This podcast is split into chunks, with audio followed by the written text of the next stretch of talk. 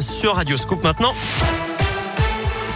Et c'est avec Philippe Lapierre. Bonjour Philippe. Bonjour Eric, bonjour à tous et on jette un coup d'œil aux conditions de circulation. Non, ça roule bien pour l'instant. Aucune difficulté euh, signalée par notre partenaire OnlyMove sur les routes. Je rappelle que le trafic des bus TCL est légèrement perturbé ce lundi.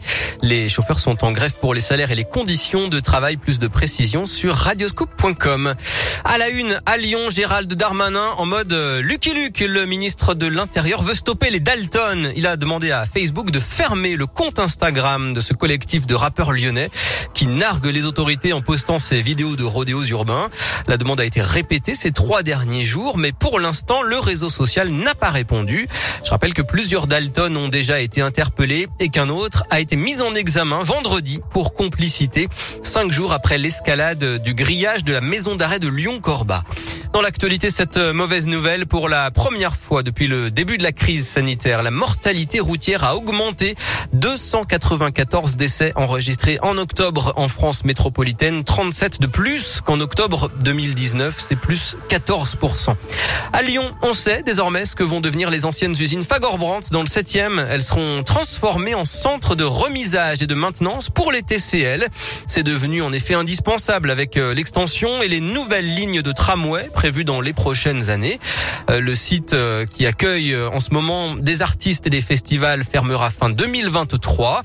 Ensuite, les travaux commenceront en 2024. Et d'ici là, la métropole tente de trouver un lieu pour accueillir les nuits sonores et le Lyon Street Food Festival. Et puis pour ou contre le téléphérique à Lyon, la concertation sur le projet de transport par câble entre Lyon et Francheville commence aujourd'hui et va durer jusqu'au 15 février. En foot féminin, pas de suspense dans le match au sommet du championnat. L'OL a écrasé le PSG 6-1 hier soir à Dessine. Les Parisiennes encore traumatisées par l'affaire Keira Amraoui, la milieu de terrain agressée il y a quelques jours. Le PSG avait d'ailleurs demandé sans succès à la FFF de décaler le match. L'analyse de l'entraîneur de l'OL, Sonia Bonpastor. En fait, il y avait deux possibilités. Soit les événements qui sont survenus pouvaient souder euh, le groupe euh, parisien et leur apporter une force supplémentaire. Soit effectivement, euh, euh, ça pouvait euh, chez elle avoir un sentiment de, doute. En tout cas, euh, notre ADN, c'est d'attaquer les matchs très fort. Donc, on n'a pas changé de notre côté sur notre modèle de jeu. Et c'est vrai que assez rapidement dans le match, on s'est créé de bonnes occasions et ça a pu les mettre en difficulté.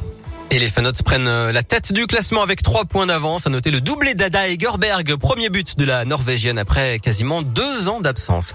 Et puis en basket après sa victoire dans le derby 85 à 77 hier à l'Astrobal contre Bourg-en-Bresse, Lasvel prend l'accent espagnol cette semaine avec un double choc en Euroleague à domicile demain contre le Real Madrid et vendredi contre Barcelone. Très bel après-midi.